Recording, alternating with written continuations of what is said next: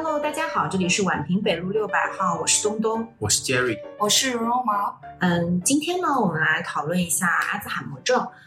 九月二十一日是世界阿兹海默日。最近呢，我们也收到了一些出版社寄给我们的书啊，其中有一本书叫《记忆的重量》，它就是讲这个阿兹海默的。呃，这本书是英国的尼奇杰勒德写的。这本书呢，它是讲他那个作者他的爸爸是一个呃失智症，就是我们的阿兹海默。的一个病人，呃，他照顾呃他的爸爸的一些故事，然后从这个故事他延伸出来，讲到了许多人的故事。故事其实讲的不是很多，但他每个故事都讲得很深刻，啊，还包括了就是说处于这个失智症的不同阶段的人，呃，作为伴侣和子女的照顾者，啊，也包括一些科学家、心理治疗师和医生一些对话，它非常的细腻，然后还有做了一些深入的调查。他讲述了失智症是如何逐渐带走一切，并且探讨它不同形式的专业的干预。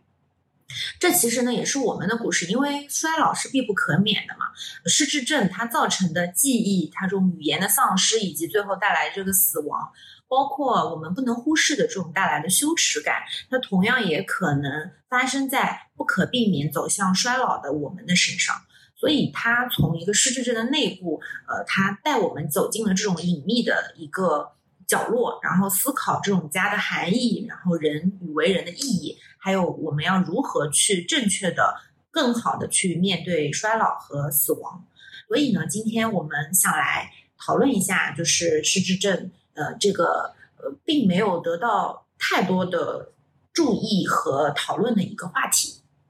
嗯。嗯，因为就是在这样的一个节点，所以我们想特别做这样一期节目来回顾一下阿兹海默症疾病在我们生活中被注意的这样的一个现状。那我理解的阿兹海默症，它更多是发生在老年前和老年的一个中枢神经性病变，我们一般会称它为老年痴呆。那我想问一下 Jerry，是不是痴呆一定是阿兹海默症啊？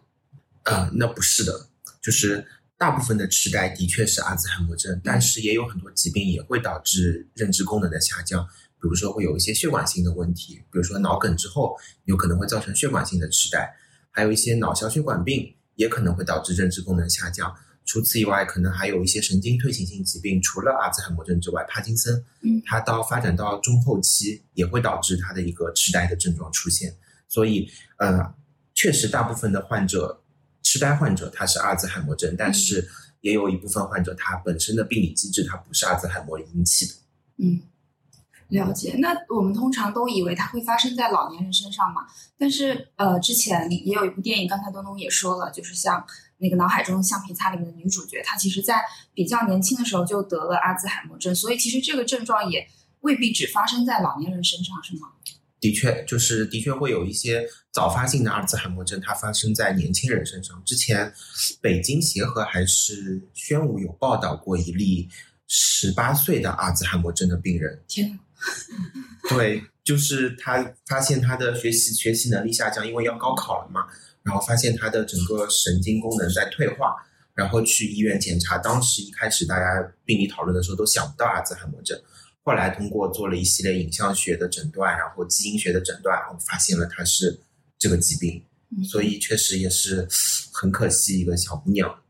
嗯嗯，那我想问一下，我们大家身边有没有很近距离的接触过这一类？嗯，我的话其实还是能接触接触的比较多的，因为门诊上面也会有一些病人，就是或者是一些呃病人的家属。我最近就是呃接触了一个病人，就是他是因为一些呃骨关节炎的问题到我们门诊过来，但是他是一位就是阿兹海默症的患者，然后呢他是他的女儿和儿子带来的，然后由于他其实。嗯，已经到中后期了，所以他基本他不太能够配合治疗。然后他治疗的时候需要他的两个家属把他摁住，才可以就是顺利的治疗。然后他目前为止呢，就是他还是能分辨得出谁是儿子谁是女儿。但是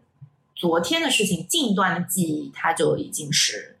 呃，基本是不记得了。就是比如说你昨天发生，就刚刚有没有吃过饭什么，他也没有忘记。然后。嗯，他的两个子女其实对他的护理还是比较到位的，但是呢，就是由于他已经进展了有好多年了，所以呃，他的子女的耐心就是也在慢慢的消磨，但是这个已经算是非常，就是我看到的算是照顾的非常好的了。然后再加上这个患者这个老人他自己的经济条件还是可以，所以你在经济的负担上面相对来说小一点，但是他的子女，我觉得他们还是蛮崩溃的，因为。是这样，就是他护理这种阿兹海默的患者呢，就是他一定是一个越来越差的，就是你可能今天你还能记得昨天的事情，但是你明天你会发现他又差了一点，然后呢，他总是在反反复复的纠结同一个问题，嗯，所以身边的人他没有办法就是保持一个很好的心态，嗯所以他的两个子女看上去就非常的疲惫，嗯，本人呢，其实他因为不知道，所以。精神状态倒蛮好的，所以就是身边的人其实挺受折磨，非常受折磨。东东介绍的例子还是算比较正面的例子，已经算还好。因为像我以前接触到的阿兹海默症的病人，都是发展到末期了，他可能能有肢体能有活动，肌力其实都是好的，但是因为家属实在是到晚期了，没有精力照再照顾下去，就是一直长期住院，各个医院之间来回腾挪周转，然后到我们这里来的时候，他就是。只能躺在床上，还要给他绑个束带，防止他乱动。自残什么？他到现在也没有力气自残了，他就只只是为了他防止乱动，拔管子什么的，因为要插胃管。他到晚期，因为他没有食欲了，这些患者他不知道自己要吃饭，也说不出来自己会饿，所以就是像有点像个半植物人的状态一样，全靠护工护理。天，只能发出一些咿咿呀呀的声音。那我之前有看一些资料说，其实阿兹海默它的发展是会有几个阶段的嘛？就刚刚在你们的描述中，就是可能不同病人处在不同阶段，它的表现不一样。那就是说，难道他完全没有药物可以治疗吗？他是不是真的处在一个只要得了这个病，一个等死的状态？嗯，关于阿尔兹海默症的治疗的话，我想先从它的一个。病理机制先谈起，嗯，因为我们现在的所有治疗都是它的针对它的病理机制去开发一系列新的药物。那阿尔兹海默症这个疾病最早是一九零七年德国有一个医生首次报道了，就是阿兹海默医生，然后用他的名字命名了这个疾病。对，他是发现了一个女性五十一岁，然后她出现了一个进行性痴呆，然后合并还有幻觉妄想。然后这个女性死亡之后，她做尸检的时候发现她有大量的老年斑和神经元纤维产检。然后基于这个病理机制呢，我们医学界就展开了近半个世纪的，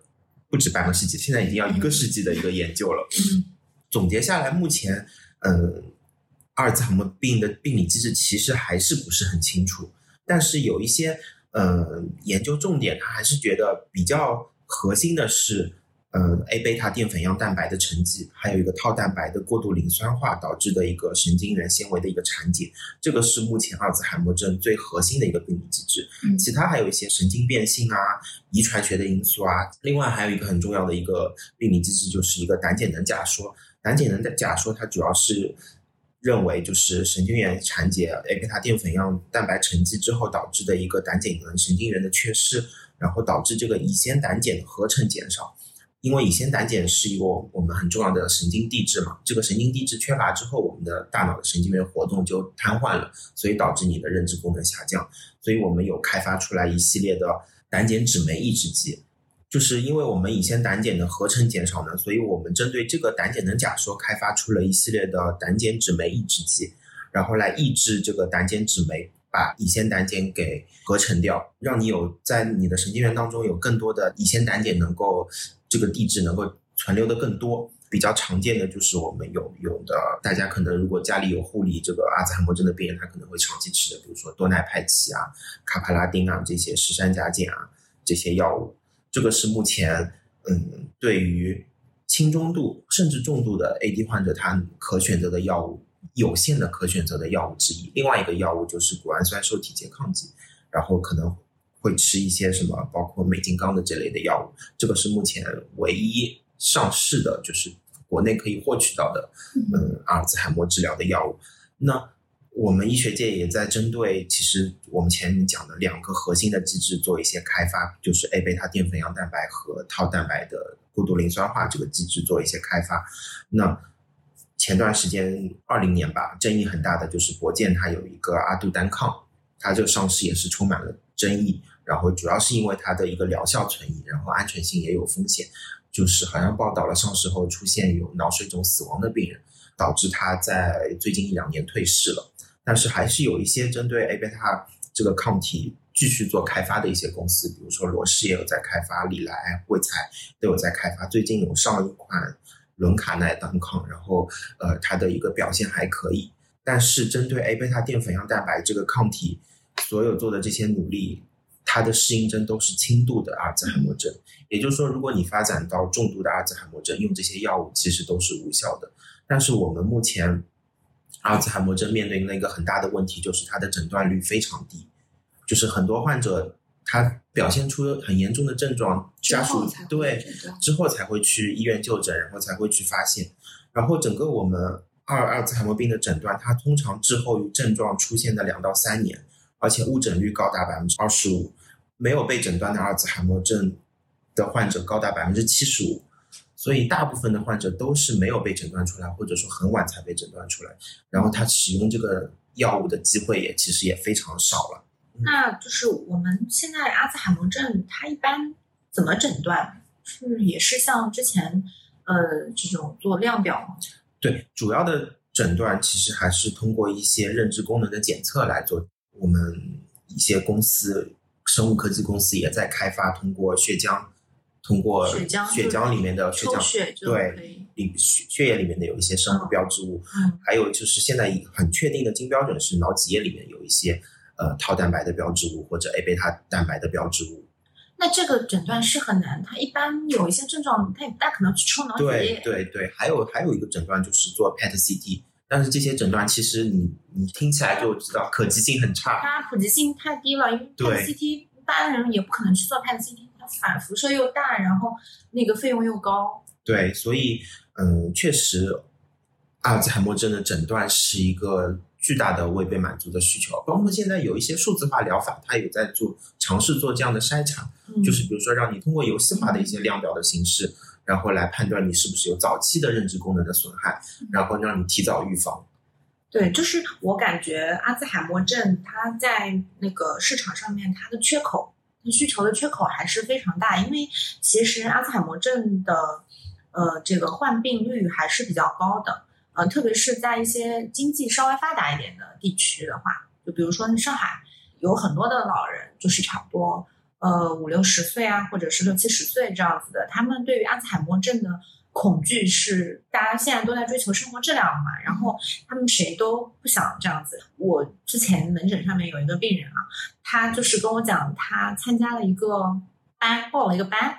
一个学习班，然后就给我看了一眼。我看了之后，就是一个说什么防止阿兹海默的培训班，一个人好像是六千，一个人六千。我看了一下，它就是一些简单的一些记忆法，就比如说教你怎么去呃强化你的记忆，加强记忆。对对对，就是你去网上搜索一下，或者知网上面什么搜索一下，你去看一些视频，可以是学会的。然后他差不多教你呃，先免费教你一周两周。然后教完之后，他就会让你花钱，然后继续教。但是这样的学员非常的多，嗯，确实是，嗯，很大的一个市场需求，嗯。而且，但是像东东前面说的，上海确实因为经济条件比较发达，就很多老年人他有这样的就诊条件，然后医生能够很早的通过一些手段把他这些患者能够筛查出来。但是很多农村、经济欠发达的地区，很多这些老年痴呆的患者。阿兹海默症的病人，他没有得到很好的照料，就是觉得已经是家庭的累赘或者是负担了。这些老人，我之前看到有报道说，是有一些地方农村的自杀率，老年人的自杀率非常高。其实我觉得很大一部分原因也是他可能意识到了自己有这个疾病的因素存在，然后成为家庭的累赘或者负担。对，因为其实得阿兹海默症之后，他很无奈，他就是会慢慢进展，照料的人也。要投入非常多的精力，你有可能就是你自己的生活可能就会牺牲掉。那你如果在一些经济比较差的地方的话，那你一个人就是一份劳动力，我觉得 就是这个真的是比较无奈的事情吧。对，而且其实对于农村的人来说，他也没有这个意识去意识到说，对对对，呃，我可能在我这个年龄阶段，我可能有阿兹海默的这个可能性了。但是对于上海这样的地区的话，大家可能对于老年生活的质量会比较看重，对会提前去做一些筛查。大家都会把这些疾病归咎于一个原因，就是衰老。嗯，所以就是我觉得，就是关于这方面的科普还是比较重要的。对，而且其实我之前采访过金总老年医学的主任，嗯，他其实有说过，他有很多病人就是早期查出来阿尔兹海默症之后，长期规律的用药治疗之后，他其实到现在十几年了，好几个病人都是这样，他还维持了一个正常的生活能力，还可以出去旅游，嗯还可以自理生活，还可以自理，还可以去学习一些新东西。也就是说，其实阿兹海默症虽然它疾病没有办法逆转，但是我们可以尽量的延缓它疾病的进展，嗯然后使你在老年的这段生活当中维持一个体面的、尊严的一个生活，然后保持你这个自理能力。所以，其实虽然说这个疾病很可怕，但是我们通过一系列的治疗手段是可以延缓它疾病的进展的。嗯，所以其实对于这个病，我们目前能做最关键的还是你要尽量尽早的去筛查它。对如果在更早的时候接受治疗的话，那其实相对于你在晚期接受治疗会生活质量上会好很多。对，对对对，我之前有看到，就是黄渤他应该上一个综艺吧，就是里面是一群阿兹海默的老人，哦就叫忘不了餐厅。对，忘不了餐厅。对对，我在我在那里面看到，其实还蛮触动。对，就是有一个奶奶，就是看到孙女的那个嘛，什么嗯薛子怡还是什么之类的，然后就哭的不行，就是忘记自己的孙女了，就这种，嗯，对，所以我觉得我们其实，在社交媒体上或者之类的，可以有更多对这一类人群的一种关注。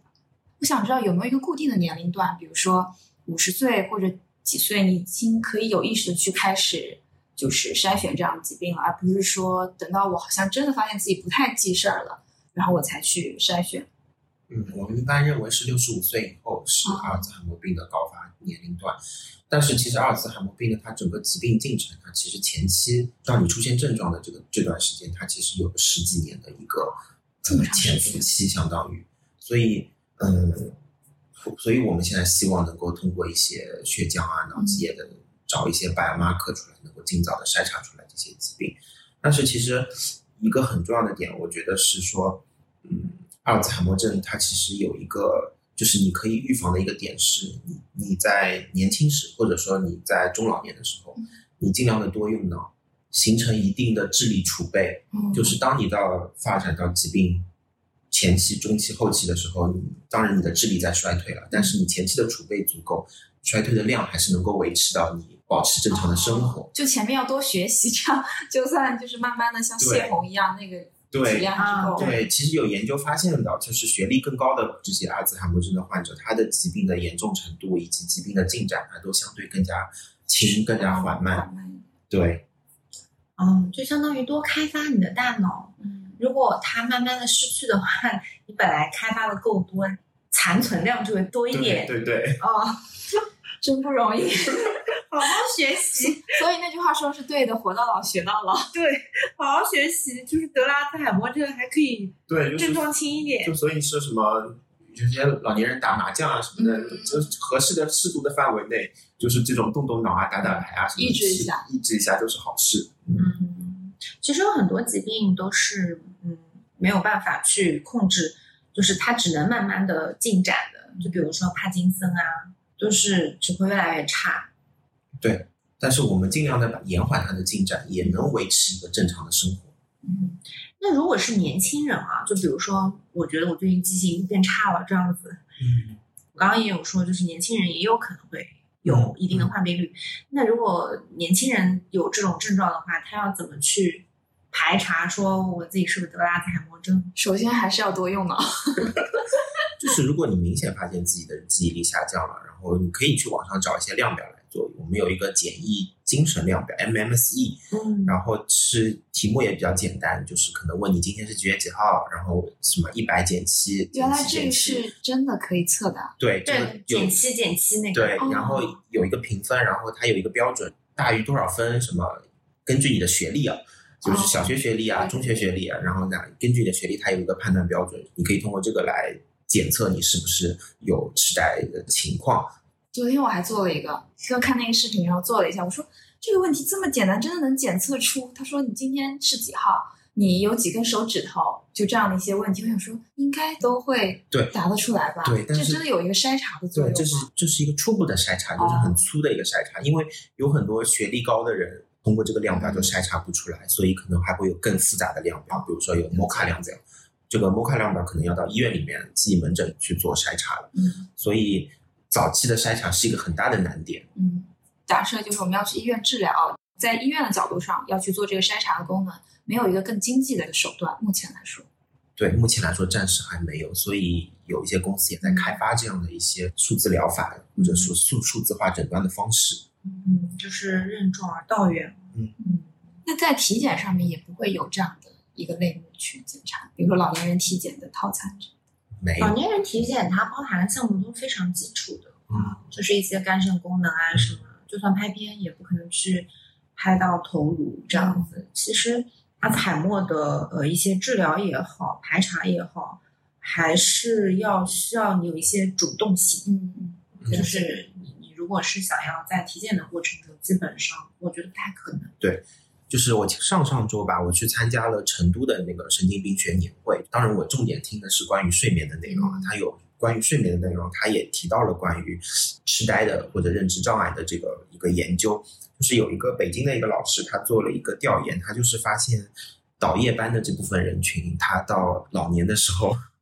患认知功能下降的这个概率是比正常人高百分之三十。嗯，就是一些夜班的工作者，护士啊、医生啊什么的。如果他长期值了十几年的夜班，哎，那我想问，那熬夜是不是也会啊？他当然没有算熬夜的这部分人，他算的是这些护士，他因为他要值班的这些人，嗯而且他还发现，就是就算你第二天补觉了，仍然没有办法把这个发生痴呆的这个风险的概率降下来。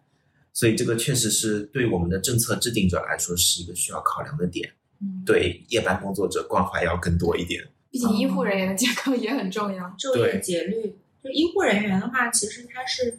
牺牲小部分人，然后成就大部分人嘛，嗯所以这个可能很难去改变的。我觉得这个对还有一些其他的大量研究也都发现，除了这个睡眠的这个因素，还包括运动、饮食，它对阿兹海默症的干预或者它对它的这个疾病进展，它都是多多少少都是有一些作用的。所以我们保持一个健康的生活方式来说，其实是最好的预防阿兹海默症或者延缓阿兹海默症的一个手段。应该对所有疾病都是很重要的，就是规律生活。对，就是可能在你拥有健康的时候，你不会太把它当回事，嗯但是只要生过病或者是照顾过生病的人的这种呃经历，就会知道健康真的非常的可贵。好，那我们接下来就是来聊一下，刚才我们其实也讲了阿兹海默患者他本身的一些情况嘛。那其实对于这类患者而言，他背后的家人也是我们需要去关注的这样的一对很重要的人群。照顾病人本身是一件你在身体上很受累，心灵上也很疲惫的一件事情。其实我之前也有看到豆瓣有一个小组叫做“独生子女父母养老交流组织小组”嘛，然后里面其实有很多帖子都是在交流说家里的老人如果患了阿兹海默之后，他们很崩溃，因为他的进程会越来越重，然后他们可能因为有各种各样的工作，也不能完全去照顾他、陪护他，啊、或者说为了照顾跟陪护他，牺牲了自己的工作和时间，没有办法去平衡好。那我想知道，就是目前我们国内有没有一种相对来说陪护的制度，或者说比较好的一些陪护老人的措施？然后缺缺少，嗯，只能说是有一些养老院，嗯，呃，但是养老院对于这一类人群的照顾，可能跟一般，比如说还比较健康健全的人群对他们会分级，嗯。就是根据你的生活自理能力分级一二三级。然后，如果你是阿兹海默症的患者到老老中晚期的中重中重度的话，他对你的管理是就限制会比较多，可能你有限的时间能够出房间，或者说你可能只能把你绑在床上。如果你有那种很明确的激越的症状，反应很大的话，就是这个模式，它也还在探索。我觉得目前来说，呃，这样子的模式，主要的那个目的还是为了减轻照顾的人的嗯负担，而不是说去更多的去关怀这些患者。嗯，就这两类人群，这都需要被关注嘛。对，但就是是要在平衡就挺难的。对，就是比如说他把你绑起来什么他，是为了不让你出事嗯啊、但是就是然后也让一些就是你把你送进来的家属什么的，让他们安心嘛。那你万一出了什么事情，但是其实呃，我觉得目前为止对于这些患者的这些照顾什么，其实还是比较缺少，比较也比较粗暴。嗯，比较缺少人文关怀。对，对包括药物的选择也是，对，就是家属或者照料者他更愿意开那种能够让阿兹海默症安静的药物，但是这些药物又有潜在的可能会损伤它的代谢功能的这些影响，但是两者相害取其轻嘛，嗯，就是希望能够让它不要乱走，让它安静，然后让我好照顾它。但是另外一方面，它这些药物潜在的有一些别的损伤。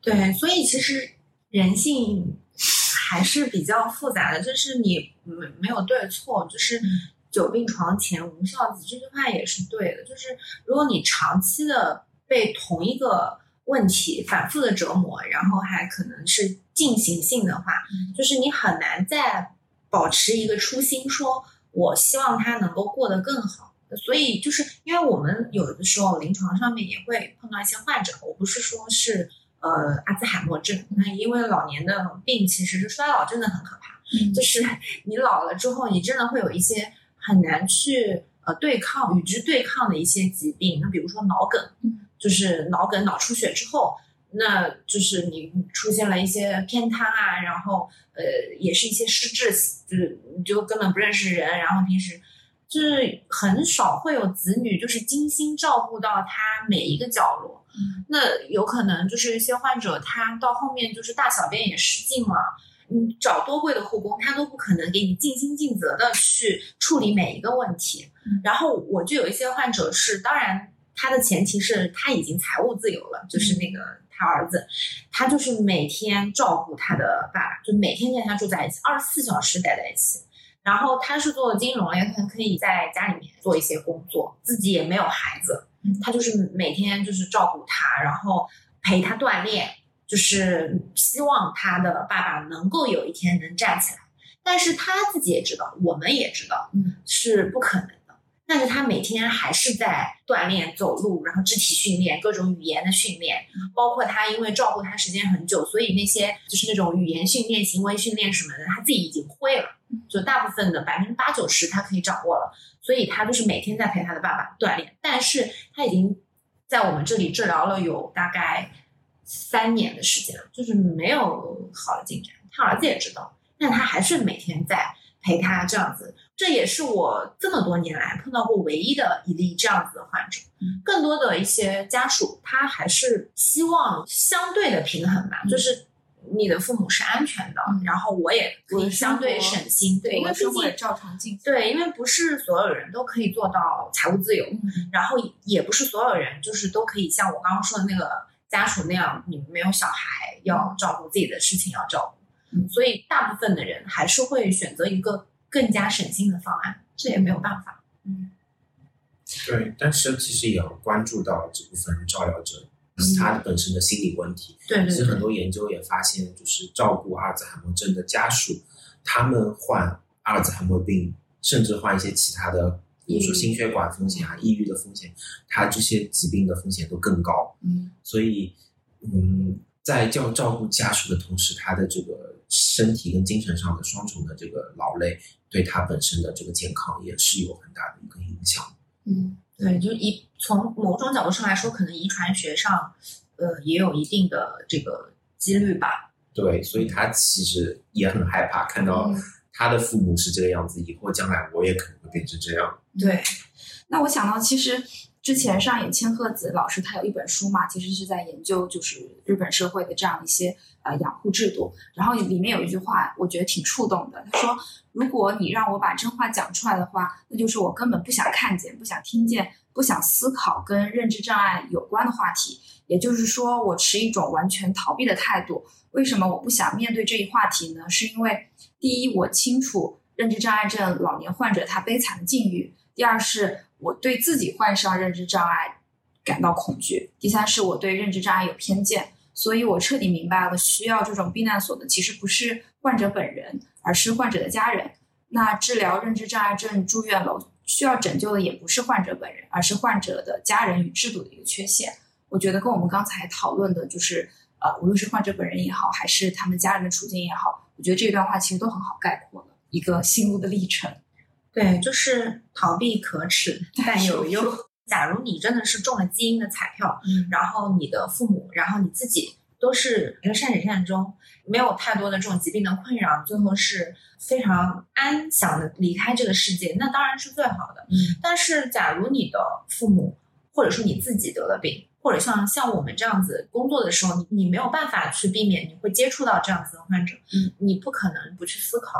嗯，制度的完善也好，不断的一些完善，然后治疗的进步也好，都不是靠逃避可以解决的。之前有思考过，就是说，嗯，可能像这些问题的话，一是我们是要希望科技进步，然后不停的去探索，就是一些科学理论上面的呃一些进步，还有一个就是可能需要真的是需要一个比较完善的这种养老院的，就是老年的那些护理的那些疗护，可能有一些比较好的一些养老的制度，嗯，就是可以把这种对把这种阿兹海默症的患者就是聚集到一起，嗯然后对他们那些照顾的，就是护工也好，然后医生也好，或者环境里面的一些设施怎么摆放什么之类的也好，可以让这一部分人聚集在一起，然后更好的，这是一个理想的一个模式，我觉得。对但我觉得这个可能到我们老的时候是可以实现，毕竟大家没有那么多孩子，